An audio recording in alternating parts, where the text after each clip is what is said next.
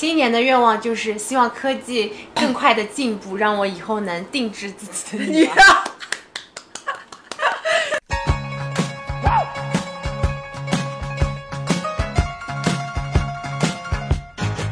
大家好，欢迎收听《女里女气》，我是于丽莎，我是徐左一，大家新年快乐！新年快乐！啊，这个是我们今年兔年的第一期栏目，嗯然后这一期有一点点像观察类节目，对，我们想聊聊那个令人心动的 offer 四，而且呢，我们也不是以这个建筑专业的身份来聊，我们是以嗯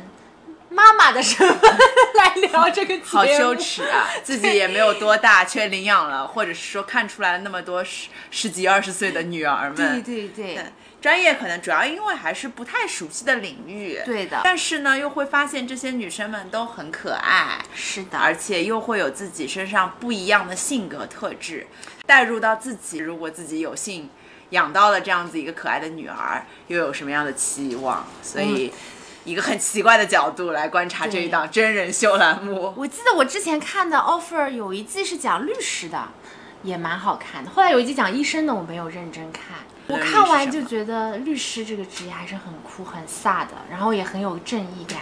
尤其是那些就是无偿的那些律师，就是公益律师，我觉得很帅。但可能随着年龄的增长，不知道怎么这一季看就有一种可能到了那个生育的年龄啊，就是看这些实习生，就有一种奇奇怪怪。他说，如果他是我我的孩子，我怎么怎么怎么样？哎，我觉得也会有一些代入感在的。对的，对对的。我其实一方面为什么会开始看这个呢？就是我对于建筑师这个行业还是有很很很高的一个憧憬值在的，可以说是我理想职业里的 top three。有几个因素吧，一个呢就是家里面的关系，妈妈是工工科生，然后小的时候看妈妈画，呃，发动机的草图，跟爸爸画船舶的架构图，是用手绘稿画的，就会觉得能够用尺啊、笔啊、铅笔手绘画出一个完整的机械内部图，是一个很很美妙的一个一个工作，很崇拜。嗯第二呢，就是到选大学的时候，啊，周围有很多长辈都会说，哎，同济大学其实是一个很不错的学校，然后包括它的汽车工程跟建筑系，嗯都是可以融合美学，然后同时呢，又可以为社会有一些贡献。同时呢，还可以有一些逻辑啊、空间啊，包括几何的概念在里头，嗯。好像是一个非常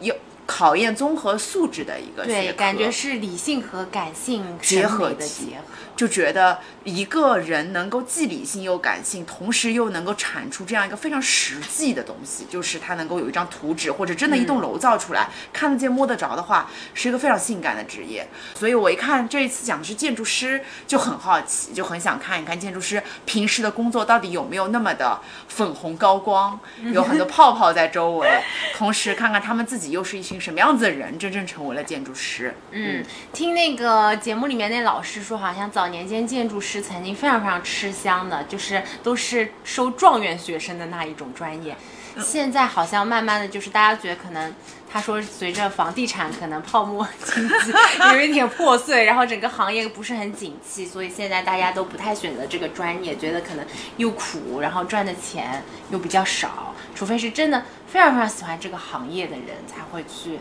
真的想要去学建筑。他们好像熬夜也是一个常态，经常就是很晚很晚就还在办公室工作。还有一个什么，我记得第一季还说，呃，不提倡加班。后来发现他们每一集都在熬大夜，什么四十八小时，晚上睡在办公室，什么凌晨做到五点钟交稿啊什么的。当然，我相信他们这个是节目效果，但常态应该也是很辛苦的。对，先给就是还还没有看过节目的听众介绍一下这个节目的一个大致的背景。然后这期建筑季呢，他们是请到了两个公司吧，也是行业内两个代表，一个是北京建院，你可以理解为就是嗯大国企，有食堂，然后呢也不是特别忙，然后国家一些大项目都会就是给他们 single source 给他们做的那一种，对，就是氛围都很友好，很对对轻松的对对对，然后另外一个呢是直向建筑，这个就是你可以理解为非常卷的民营企业，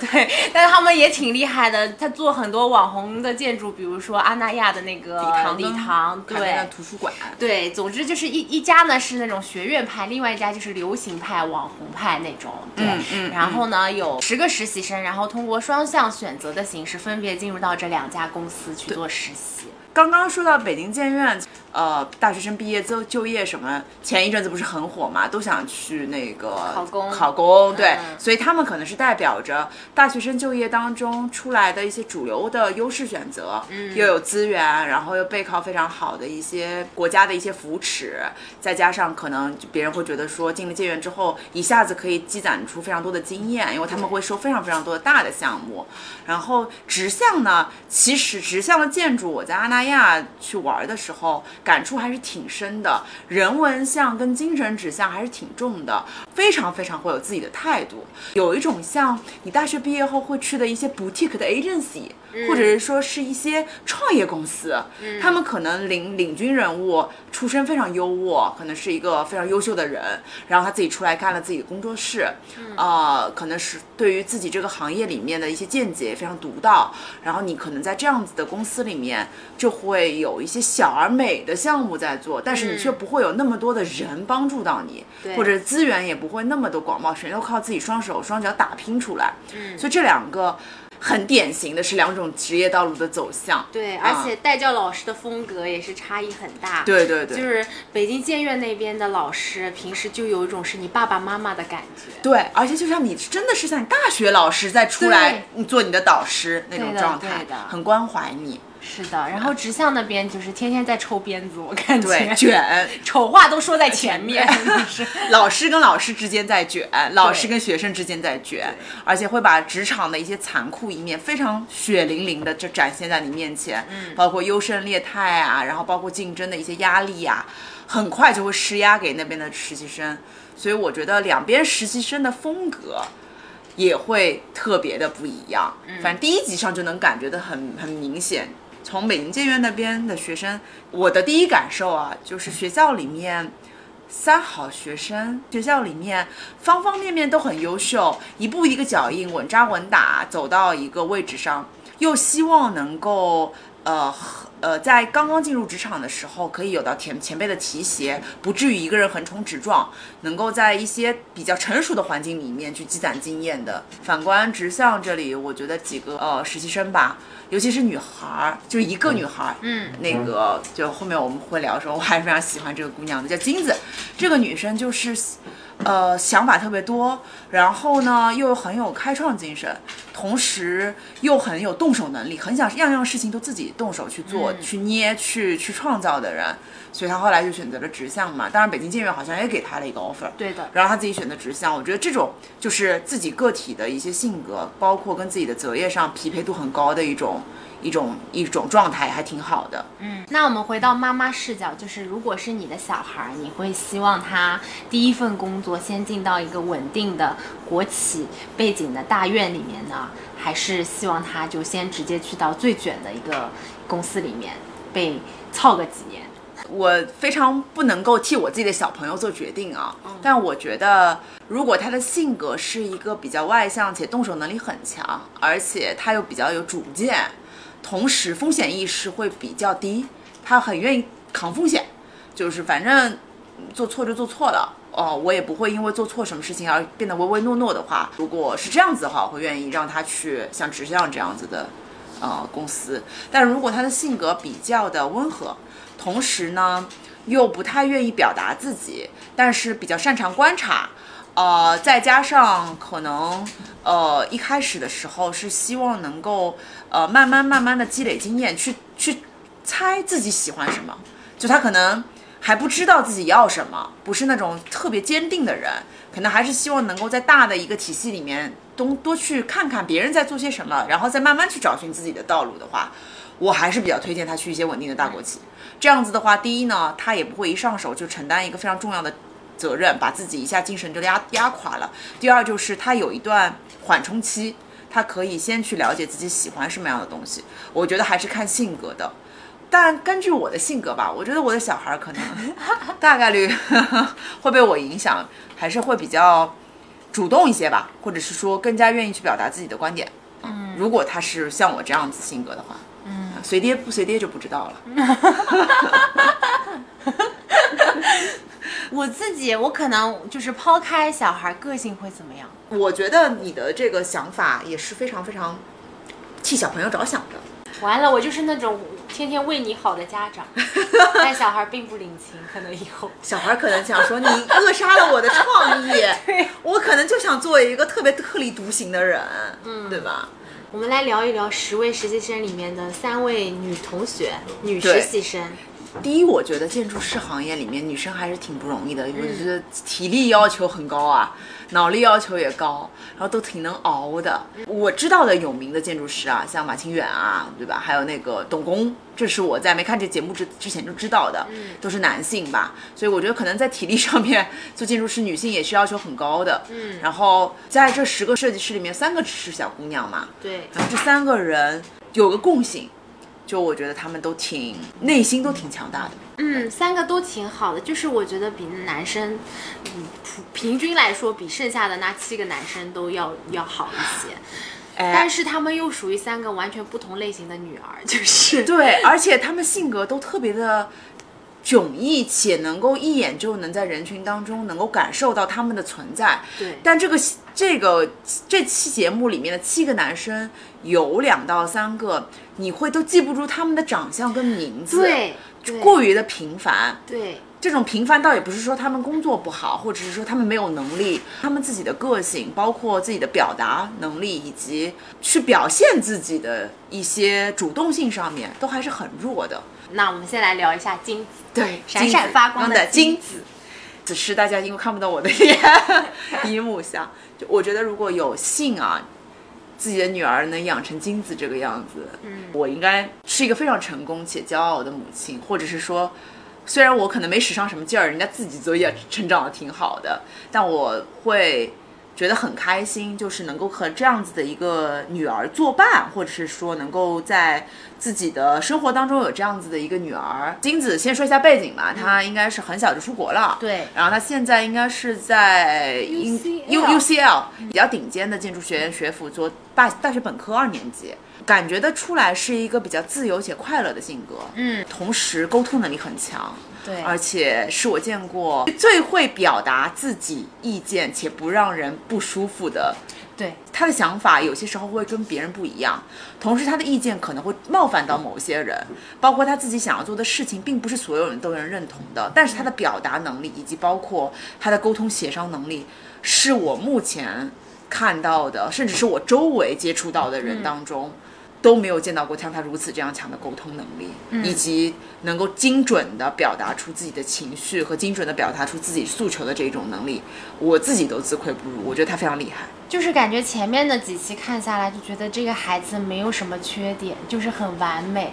就是我对他第一印象就是他什么情况下他都不怵。我印象很深，就是第零期面试的时候，就还没选择的时候，面试的时候，他是唯一一个会把自己的椅子。拖到面试官面前。因为面试官前面不是会有一个桌子嘛，然后桌子距离那个被面试的候选人的椅子大概有那么一两米的距离，这个就是常规的面试场景。他是第一个捧着自己模型进去，然后放到老师面前，然后把自己的椅子拖到那个老师的这个桌子的对面，然后就跟你挨得很近，就像跟朋友聊天一样。他就是想给你介绍一下他过往的一些经历啊什么。我觉得包括在后面有一期，他在跟别人讲解他自己的设计理念的时候，他基本上是不会站着或者。弯腰去讨论的，嗯，他但凡是需要去做输出，或者是说要跟别人讨论问题的时候，都会选择下蹲、跪着，或者是跟别人在平视坐在一起的状态下去跟别人聊天。对于跟别人亲近、跟沟通的平等状态，他显示出了一个很怎么说，很天然的，嗯，同时是我觉得刻在 DNA 里的。这种希望跟别人用一种很平和的状态去交流，很平等的状态去交流的一种姿态，这挺难得的。对，而且你会发现，就是很多国内的体制内教育出来的这个孩子，就但凡老师出现的时候，他们就会很明显就会感觉到，他们觉得啊，那是老师，就是我们的地位是有差距，是有高低之分的。嗯。然后在任何的场合，比如说老师说你们还有什么问题吗？或者或者你们谁先来？一般的中国学生，典型中国学生就是先闭避免那个眼神接触，触不要做第一个。有什么问题，然后先先看别人问什么问题。但金子就是我有问题，我就立马就问。他是这个节目里我觉得提问最多的一个。对，第一立马就问，第二就是当他会发现冷场的时候，或者没有人想选第一个的时候，他就会非常乐于说：“那我来做第一个吧。”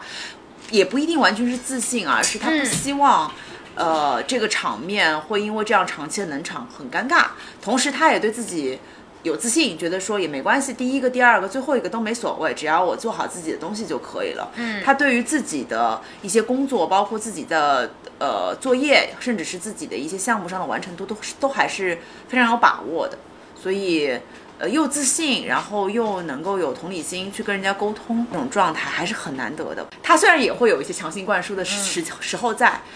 但他不会让人家觉得不舒服，反而会让人觉得说啊，你说的好像可能会挺有道理的，我愿意去，我愿意一试，或者跟着你的这个建议去试一试。还有第二个细节，我很喜欢他，就是他会非常善于描绘一些他自己看到的细微的景象，且用一种很细致且有逻辑的方法跟你讲出来。嗯，就比如说他自己个人的感受，他也不是会完全用一种诗情画意的方法，仿佛非常沉浸在自己的世界里面去讲一件什么事情，而是，呃，通过一些呃语言跟肢体，包括一些想象的空间。去表达出他自己对于一些，比如说画面啊，包括建筑结构啊，包括一些呃选址。有一期印象很深，去山顶选一个小房子，他要坐在那边，然后去说啊，他自己都已经想象他出来这里能造什么，那能做什么。这种状态，我是觉得他是挺用心生活，或者是说天然就会对于。外界跟自然会有一些感受的人，我觉得是天赋，而且他很打开自己。我记得前两期有一次，反正做个什么东西，然后老师可能给到了一些负面的评价，然后其他学生出来都有点沮丧，就说要被老师批评了，这做不好。只有他出来，他说：“哎呀，我今天好开心，我学到好多东西啊，我真的是来对了，就是，其实特特别的乐观。”这种我觉得大部分十之八九的在传统体系之下的孩子都会被负面情绪所碾压，而不是说从中反而会有一种逆向思维。这个逆向思维的能力还是很强的。人家会觉得接收到的是负面信息，他会转译成我今天意识到自己有不足了，挺好的，我下一次就会有进步了。就就这种思维方式很难得。如果我的小朋友在以后老师批评的过程当中，比如说自己考了七十分，然后老师批评他之后，他会觉得说啊，这三十分，呃，是他的进步空间，同时他也不会气馁，好好努力去，呃，加紧去学习的话，这种状态其实你做妈妈肯定很省心啊，你不觉得吗？对呀，他就是一个打不倒的小强。第一呢，心理素质又好；第二，还乐于自动，还有自驱力，对，可以从中去。获得一些前进的动力，那这种思维模式，我觉得是你作为母亲的这个角色来说是非常希望小孩能拥有的。但我觉得有一点上面是我能够感同身受的，就是像这样性格比较开朗又能打开自己的孩子，当他自己形成自己一套非常自洽的逻辑的时候，很难被攻破。嗯，对，就跟那个他们竞标的时候，他一定要做那个夹层。对对对对。呃，这一点上面就是一个非常相信自己的能力，且相信自己的能力一定会给自己带来成果的这种信心满满的小朋友，呃，他很容易遇到的一些问题吧，就是当他的一些观点跟别的观点相左的时候，他会努力试图说服别人，然后不太会听得进别人的一些不一样的思路吧。嗯，就是一旦他认定了，他没有认定之前，他可能会比较打开。但他一定坚持说，我一定要把这个事情 make it happen，把它做出来的时候，有些不一样的声音，反而是会让他显得焦虑，同时呢，又会更加坚持自己，然后会显得非常的强势，就是霸道。所以这一点上面，我觉得有利有弊。她是自己的女儿的话，你就会觉得有些时候她肯定会很犟，说不听。听起来这样是蛮像是你会生出来的女儿哦，非常感谢，可能是的。然后呢，就会出现一个问题，就是妈妈也很犟，妈妈觉得这个方法一定是最适合你的，女儿会觉得这个方法最肯定是最不适合我的，我自己有自己的。一套方法论，然后就可能会就是毁天灭地，火星撞地球，这时候就需要爸爸来调解。然而爸爸在吃着奶酪包，所以爸爸这这一看就是很好的。爸爸，就是中间，我先听听你说。啊，好，我在听你妈妈说啊，好，你们两边可能各有各的道理，然后爸爸来说，爸爸给了一个第三条路出来，可能才是一个解决方案。金子这样的姑娘呢，就是你养起来的时候，快乐的时候会让你显得非常的神采飞扬，但但凡你们俩如果是一致啊，就可能相就是非常亲密，两个人跟好姐妹一样。但凡你们俩意见相左，就我觉得我们两个可能就不太适合。那我们来聊聊第二个杨希言，你先介绍一下杨希言。杨希言，杨希言是我觉得我的妈妈希望成为的样子，李老师，就是李老师希望我成为的样子，稳重踏实，一步一个脚印，然后老师们交口称赞，嗯，从来不需要任何担心，自己会去找很好的实习，自己会去翻习题集，然后自己会去找到最优解，嗯，就我我觉得我妈妈希望把我培养成杨希言这样的一个女生，但我可能有一些杨希言的。优点又吸又又吸收了一些金子的缺点在身上，导致可能有一种打了折扣的杨希言跟没有能力那么强的金子在给在自己身上。我希望我的小孩儿，嗯，如果是能够成为纯粹的杨希言的话，我也会觉得非常骄傲。嗯，就是他能够非常熟练的去运用好当下体制内的一个环境。能够实现自己的人生目标，在中国的这个教育体系里面，她应该是活得非常自如的一个姑娘。如果你让金子在中国的教育背景之下去学习的话，我觉得她可能会活得比较拧巴。嗯，但是杨希言就是一个在大的教育体系背景之下，她适应能力很强，且她会利用这一套呃大的一个规则吧。是会让自己或在这个规则里面受益的那一部分人，嗯，最优秀的那一个，然后获得最好的机会，然后最后呢，能够很顺理成章的获得一个比较好的工作，然后慢慢慢慢，你就可以觉得这个标准的就是妈妈口中邻居家的女儿呀，对，对啊，对他给我感觉就像是一个班长，成绩又很好，然后呢，同事之间有什么矛盾的时候，他又是那个和事佬，就是让大家都不要生气，对，然后大家都还蛮崇拜他的，就是。因为他的团队里面，几乎几次合作都是跟男生合作嘛，那些男生就是说，哎呀，我们杨姐真厉害，我真的是没有杨姐不行。我感觉她就是像他们很依赖她，然后她就是一个像一个妈妈的角色一样，哪怕在团队里，是的，是的，是的，是的，而且又照顾别人的情绪，对，又有 leadership，这不是一个完美的，就是学生或者是说以后未来的职业经理人的形象吗？那我看了这么久，就是没看出他本人的那个性格上有什么。他知道可能这是个节目，所以他会把自己可能弱点跟脆弱的那一面，甚至是一些短板，会被隐掩藏起来。嗯。所以呢，在别人面前看起来，其实是一个挺无懈可击的姑娘。对。至少在七七集节目里面，他都没有流露出一些软肋。包括脆弱的时候，甚至老师批评他，觉得他东西做到不达期望值的时候，他都平静如水，没有一点情绪。你不觉得很可怕吗？这种人哦，像金子，就是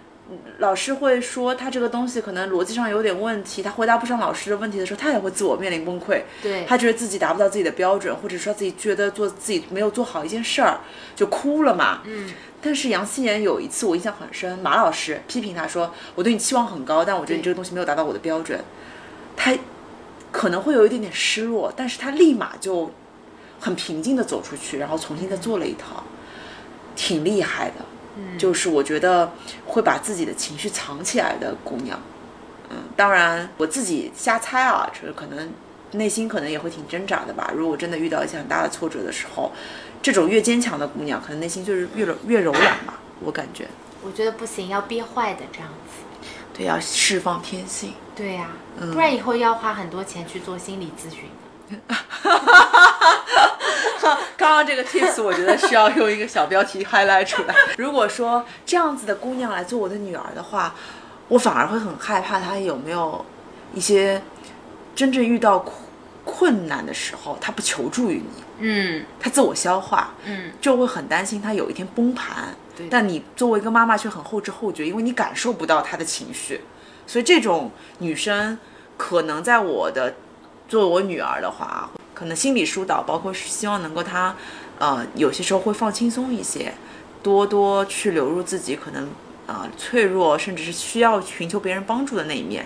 还是比较重要的。我发现她在这个这八集里面都不寻求别人帮助，对呀、永远是帮助别人。对对对，她就是一个在付出的一个人格，对啊、而且能够希望大家都好，你好我好，大家都不要吵架，有一种其实有一点冲突规避性。对，嗯，我感觉，所以可能生活当中，如果是这样一个小姑娘的话，我做妈妈，我可能会比较担心她，嗯、真的面临特别特别大的一个呃那种冲击的时候，就不太会表达自己的悲伤。最后，我们来说一下你最喜欢的陈志志远。哦，我本来对他前两期的时候对他还没有什么特别深的印象，我就记得反正他就是那个面试的时候，就是看别人都觉得别人很厉害，然后觉得自己是个本科弱鸡的这样的一个状态。但是呢，他也没有为此觉得特别的沮丧或悲伤，他本来就是开开心心的，就是啊谁选我了我就去那儿上个班，对吧？上班的过程当中就跟大家开开玩笑，然后看着左右都做着很厉害的 PPT，然后就看人家说哇你这个好厉害，我想拥有你这套 PPT。明明他们两个根本不是一个组的，就是这 个观察室的人就很奇怪，跟你有半毛钱关系。他说哎呀看坐在你旁边好有安全感，人家不是你队友啊，就是每天 在就是在他身边觉得很快乐，就是他每天嗯哪怕熬夜很忙，然后他也能开几个玩笑逗大家开心这样子。是个开心果。对，私下里肯定也是这几个人里面就是最会活跃气氛的。对，然后另外我对他。嗯，开始有比较深刻的印象的，就是他们去做动物园的那一期，他跟那个被圈养的动物产生了非常强的共情能力。就他为他们改改善的那个设计方案，他就说：“他说，我觉得动物被关在里面太可怜了，我们人去参观它，所以他的这个方案是把人和动物的角色互换，动物的空间放到最大，然后让人的空间缩小到可能只有一条通道，很窄窄的通道，就是让你感觉到其实是动物在观察你，而不是我们人类在观察圈养的动物。就它本身是嗯适合动物生存的一个空间。然后他讲那个方案的时候，他都快哭了，他就是想到那些动物，就他真的是把自己带入到动物的那个角色里面去对对对，然后他就是一下子就有很大情绪。我觉得如果我的小孩有这么强的共情能力，我觉得很宝贵。就他长到二十几岁了，在嗯嗯体制内的那种教育的摧残下面，他依旧能保持这么强的共情能力，我也觉得很棒。哪怕比如说，嗯，有些人可能会觉得共情能力太强的人，可能很容易就是情绪化或者被情绪影响，但我觉得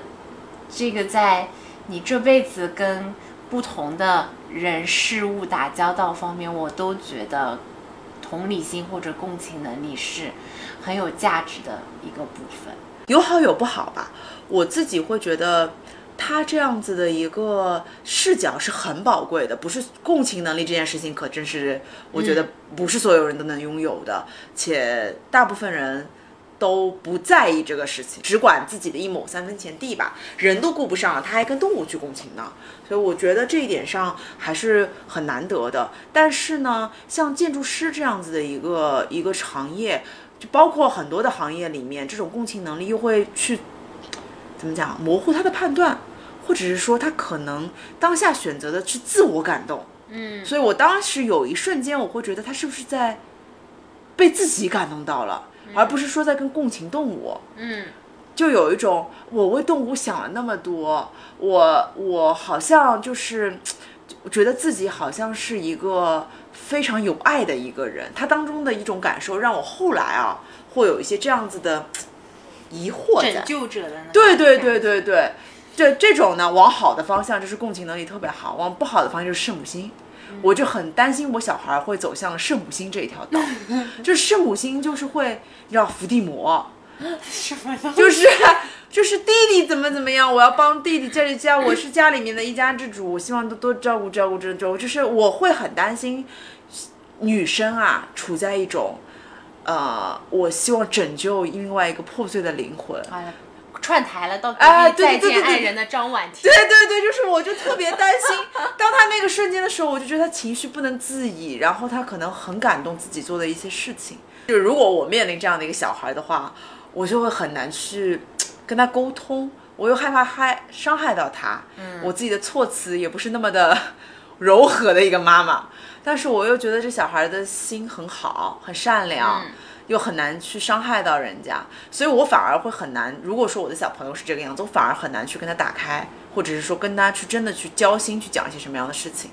因为后来老师不是问了他一个问题嘛，就是跟那个女的代教老师，他说，那如果你的方案跟业主想要的那个样子产生了冲突，你怎么办？我觉得这老师问的是一个很职场、很专业的这种面试问题，但是我们陈志颖的回答真的是绝了。他说，如果我要饿死了，我就跟他妥协；如果我不饿死，这个项目 我就不做了。然后我就觉得，哇靠，好喜欢哦，正好是年轻时候我也会做的事情。妈的，这个东西我不乐意，我不做了。又不那这个看上去就是你的亲女儿的样子呢。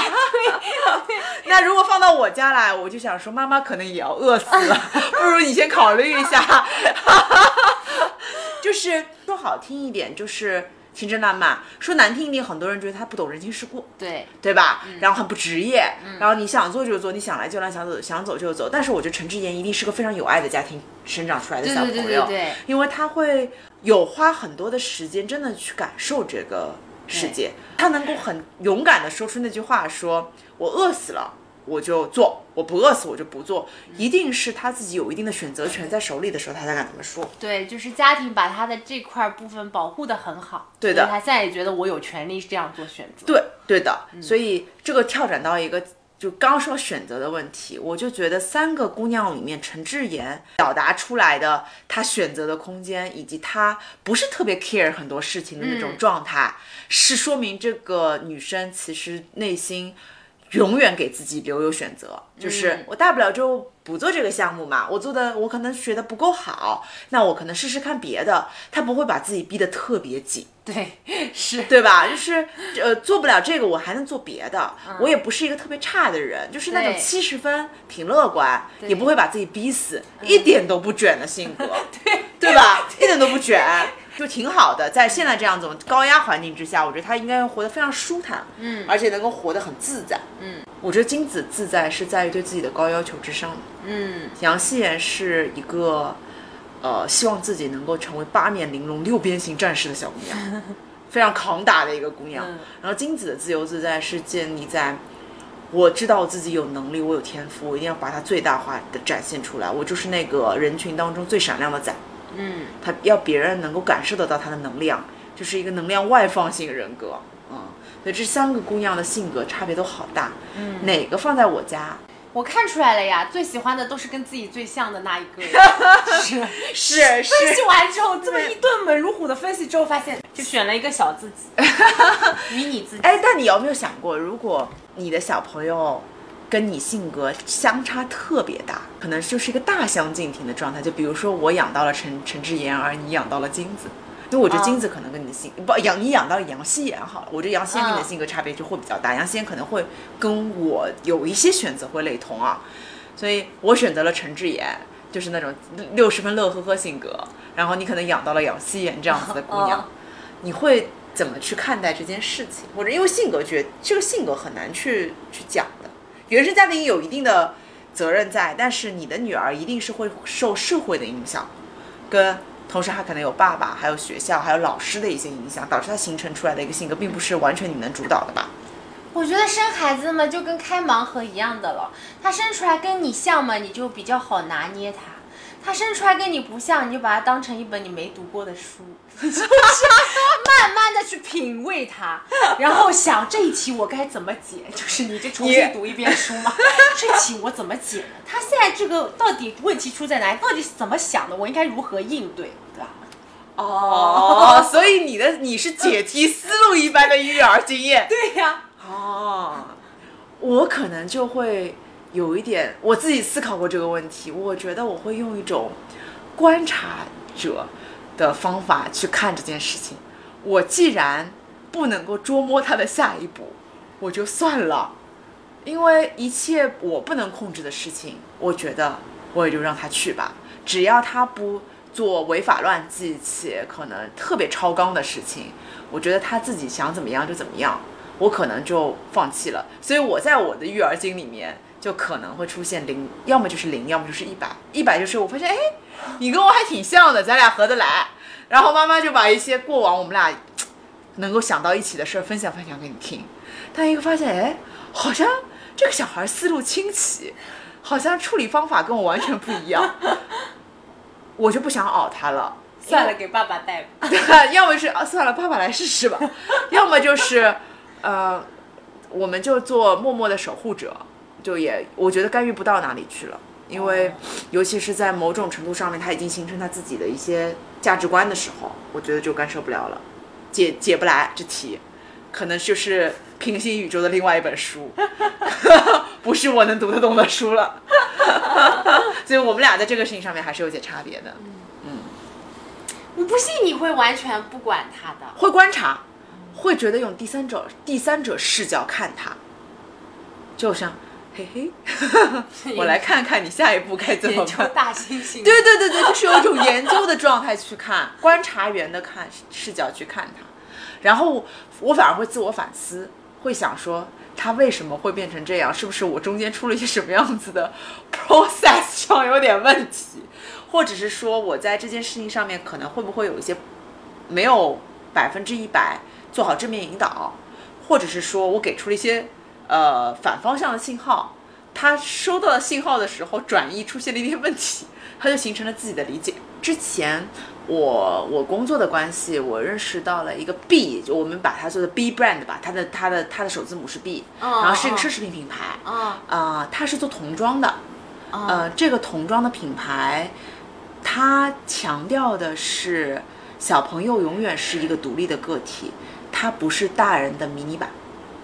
所以他给小朋友设计的衣服都是独立给小朋友的体型做剪裁设计的。而我听闻说，很多的童装品牌很爱出母子装，就是妈妈的。亲子装就是妈妈的尺寸做小版本，做给女儿穿或者儿子穿，或者爸爸的尺寸做做小版本给儿子跟女儿穿，所以就看起来很多的爸爸妈妈很愿意给小朋友打扮成自己的 mini version。嗯，但是这个品牌当时很触动我的一点就是，每个小孩都是独立的灵魂，他有自己对于自己美的追求，他的选择，他应该有权利去选择他想喜欢穿的衣服，跟他想要成为的自己，哪怕他只是一个可能七八岁、五六岁，甚至是十几岁的青少年，尤其是 teenager，就他不应该是任何的人的 mini version，这个还很触动到我。这这个品牌在这件事情上也很打动到我，所以刚我们在讨论说 mini version 的时候，我有一点感受得到是说，呃，如果一个小孩跟你长得很像的时候，反而应该警觉，就是你不要让他成为第二个你，就哪怕你们俩性格很像，或者是说，呃，看法很像，做妈妈的可能要控制一下自己。让他成为第二个你的这种欲望在，我觉得每个人妈妈都会有这样的可能底层逻辑里面的一些欲望在的。我跟你说是这样的，他可以选他自己想穿什么衣服，但如果配出来很丑的话，我是不会让他出门。我们要协商一下，你出去代表我们家的门面，你不能穿的这么土，好吧？你皮肤黑的话就不要穿粉红色，哎，粉红色全都给我烧掉。好吧，其他你随便选，在我能接受范围你选好。好了，这个问题就在了。万一 Lisa 的女儿，伊丽莎的女儿是一个黑皮，那虽然不太可能啊，我觉得她皮肤很白，是个黑皮，但是是一个非常喜欢死亡芭比粉的女儿，伊丽莎该怎么办？完了，嗯要么就让她变得更黑一点，对吧？啊，也就闪耀一些，对对对对对。不能中不溜秋黄不拉几。哎，黄不拉几不行，穿粉色真真不行。哦就是就像我万一养出来一个孩子眼睛特别大，我就想把他的双眼皮焊起来，是一个道理。就我一直不不就这个题外话，就是我我非常讨厌，如果说小孩跟我眼睛是长成一样的，我觉得可能看到另外一个长得跟我很像的小朋友，会有点害怕是克隆那种状态。啊啊，对。我希望我的小孩可能会有一点点神似我，但是不要完全长得像我。这是我刚刚说的 mini version 嘛？嗯，啊，哦，眼睛大多好啊！我对那万一眼睛大，你给我养吧，我把我的死亡芭比粉给你。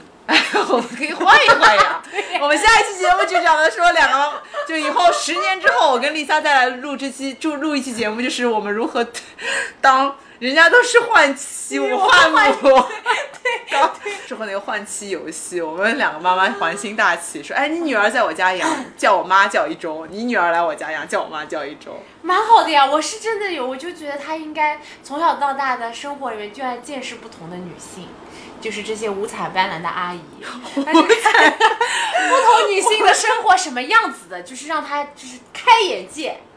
然后决定自己想要结合其中的某几种，或者说想要变成什么。哎，这个思路很开阔。所以，我们刚刚说的挑女儿这件事情，其实我觉得某种程度上，你也可以让女儿去挑妈妈。对，哎，可以的呀，是吧？哎，是吧？哎，而且这个思路就是开阔了一些，逆向思维，哎，这样就不会让他觉得周围都是跟他一样的人，或者一样的长辈，一样的同龄人。可能能够接触到不一样的家庭环境教育出来的一种状态，而且这种换女儿或者换儿子的这种频次可能会可以高一些，而且可以涉猎更广一些。比如说，我们可以联合阮梦玲阿姨的小孩，哎，我就这么想，反正她不生小孩嘛，对吧？我们就送过去就可以。对对对，我觉得可以。呃，联合一些其他阿姨家的那个家庭氛围，这个阿姨应该会教蛮多东西的。这个阿姨，小姑娘自己怎么修马桶啊，贴瓷砖啊，防晒霜要涂脖颈后面啊。她我记得很深刻，高中的时候，她说她教她妹最重要的一个涂防晒霜的技巧，就是一定不要忘记脖子后面，这个地方是很容易被晒黑又很容易被遗忘的一个地方。我也不知道为什么这点我记得特别牢。说明阮梦玲的教学方法是非常打动人心的，嗯，很能送到这个阿姨家里面去教。再学学打麻将，哇，对，学一些就是赚钱的偏财伎俩。好了，我我觉得我们我们德智体美劳都可以有不一样的发展方向。对，最后我觉得我们可以开一个话题，就是你会发现现在其实女孩们的性格还挺突出的，然后。反而男孩们的性格都很稳重，包括在这七个人里面，男孩都没有一个性格，除了林鹏翔可能稍微比较 outstanding 一点。对，林鹏翔的性格特别炸 炸眼，嗯，但他也是那种在我们看起来周围优秀的男生身上的通病，嗯，就是很自我，非常自我，而且呃协作能力特别差，对对，所以我觉得这个反而很常见。你会觉得这样的男生身边很常见，但是像金子啊、杨欣然跟跟那个陈志妍，他们仿佛你在身边当中也不是说完全能够每一个人身上都能找到就一一对应，但是像林鹏像这样的男孩啊，你就觉得周围像你的高中、我的高中、我们的共同的大学，可能一把抓出来都是像林鹏像这样的孩子，他就是普信男加一点点才华。就他不是完全的普通，就是他还是有一点才华，所以他自信起来嘛，就就这样了。对对对，所以有一点我还很我我还是觉得挺挺意外的，就是大部分中国的男孩现在就像这一代人，可能刚毕业二十二十岁出头吧，二十岁二十一岁，还是一个非常焦虑，同时呢又很害怕被别人否定，又渴望获得成功，就是有一种。很摇摆又很胆怯的一种状态，很不勇敢。你会发现这七个男孩子身上，除了林鹏翔会勇于表达自己以外，嗯，其他男孩子都很不勇敢。嗯，嗯，就这种勇敢的特质，至少在这个节目里面，我们也能感受得到。我觉得其实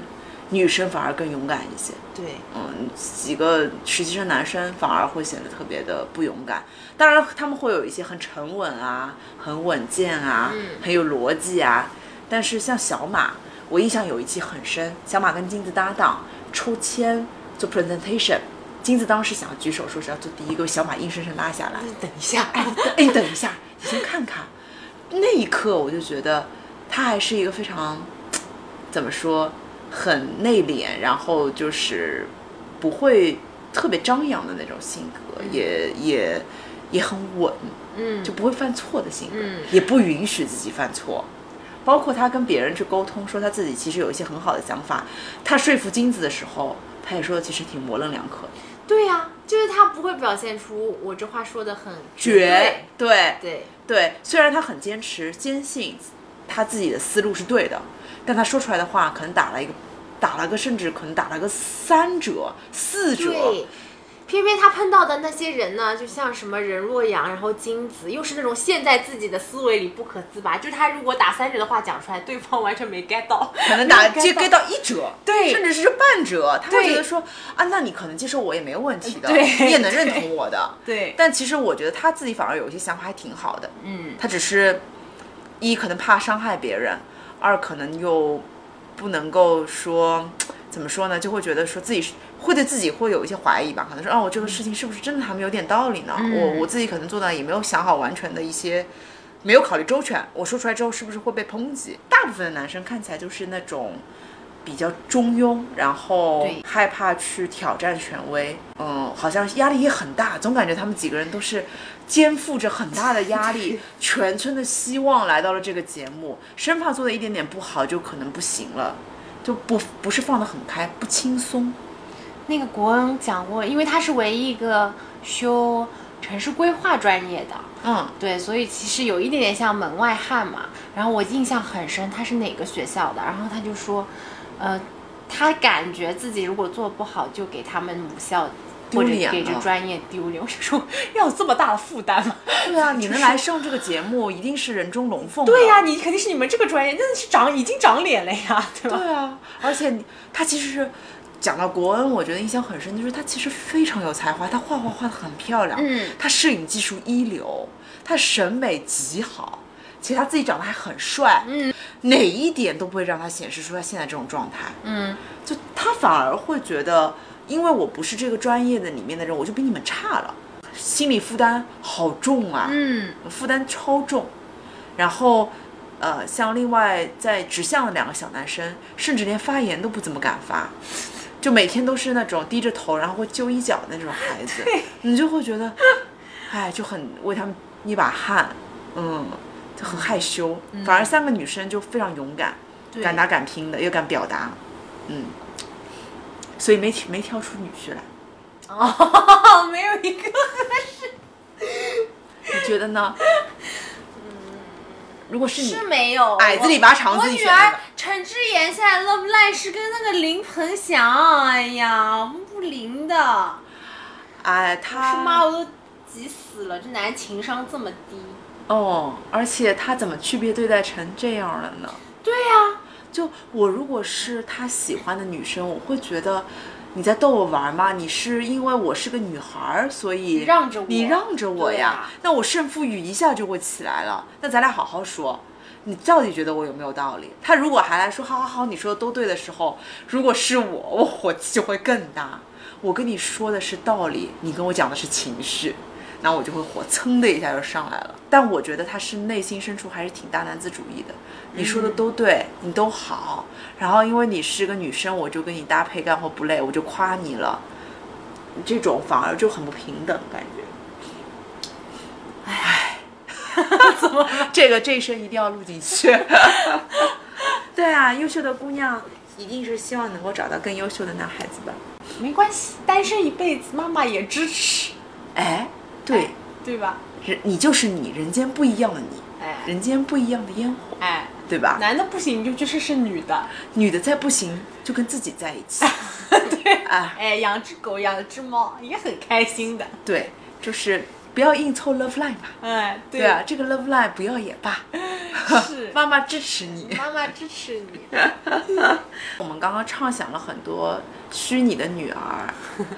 其实我觉得从这个节目里面也看到自己当时初出茅庐去做 intern 的自己，嗯，然后包括也会想到自己刚刚在职业生涯的时候，也挺羡慕他们的，会有这样的代教老师。就如果说自己的女儿，或者是当年十八、二十二岁的自己，有这样子的代教老师，手把手教项目，告诉他们时间线是什么样一个重要的东西，然后会有一些职场的技巧，就比如说，当你发送邮件的时候，你也可以 CC 给自己一份，看他有没有发送成功。这种小 tips，我觉得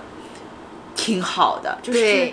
就真的你会学到很多职场小技能，会让自己少走好多弯路。嗯再加上两个两边的代教老师情绪都好稳定啊，嗯就哪怕很严厉，都没有在就事论事以外。就是会表达出自己可能焦躁啊，或者怎么怎么样，而且又能展现出自己非常职业化的一种胜负欲。我、嗯如果我要竞标，我一定要赢。竞标就是生死战，你不要把竞标当做是一个什么嗯很小儿科的东西。我如果我的女儿能够有这样子的很好的一个 mentor，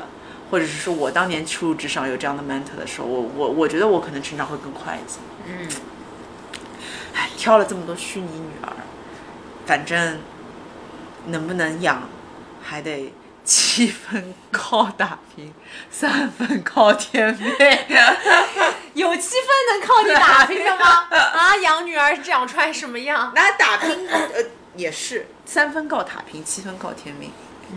大部分还是看整个社会大环境吧。呃，人口负增长的了。嗯，对啊，在这样子这个大话大话题之下，就是中国人口跌了八跌了八分八八十五万的时候，我们在选自己的虚拟女儿，这个话题还挺微妙的，感觉就是以后 AI 能给你合成个女儿，咱也不用生了。对呀、不是很好吗？哇哦，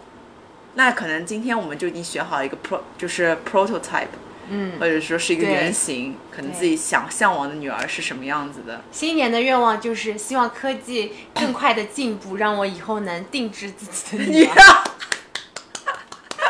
此处有掌声。对，然后定制完之后呢，又能够不不去给他写好剧本，初始设置是自己的想想象，嗯然后后面就会有一种沙盘游戏上的推演，嗯让他有自己的不一样的剧情线可以去走。然后可能再我们再来回头看看它跟原型设定上会有什么样的偏差，很有趣。嗯，哎，这时候想想生小孩还挺有趣的，只是 这一期是让我们 说服对方，孩子还是要生一个。呃，这一期是可能畅想未来科技化大潮之下，如果你要有一个小孩儿，你希望科技能够赋予你一些什么样子的力量，才能让你自己有勇气生这个小孩儿？好的了，好的，那我们新年的心愿先祝福一下大家吧，希望大家新的一年里面都能够找到自己快乐的那个源泉吧，比如说能够看到一期有趣的综艺节目，比如说能够认识一个有趣的人，也比如说养到一个有趣的女儿跟儿子，都行，反正能够找到自己一些快乐的源泉，小大大小小都行。然后第二就是啊，能够跟我。常伴我们，然后我们明年也会努力去做更多多样化的话题，比如下一次的话题就会有一点劲爆，我们会努力去做更多有趣的话题，然后跟大家分享。嗯，好啦，那今天就聊到这里啦。谢谢大家的收听，祝大家兔年吉祥，恭喜发财，猪突猛进，猪突猛进 是在想带兔还是什么词啊？突飞猛进，好的。猪突猛进是什么？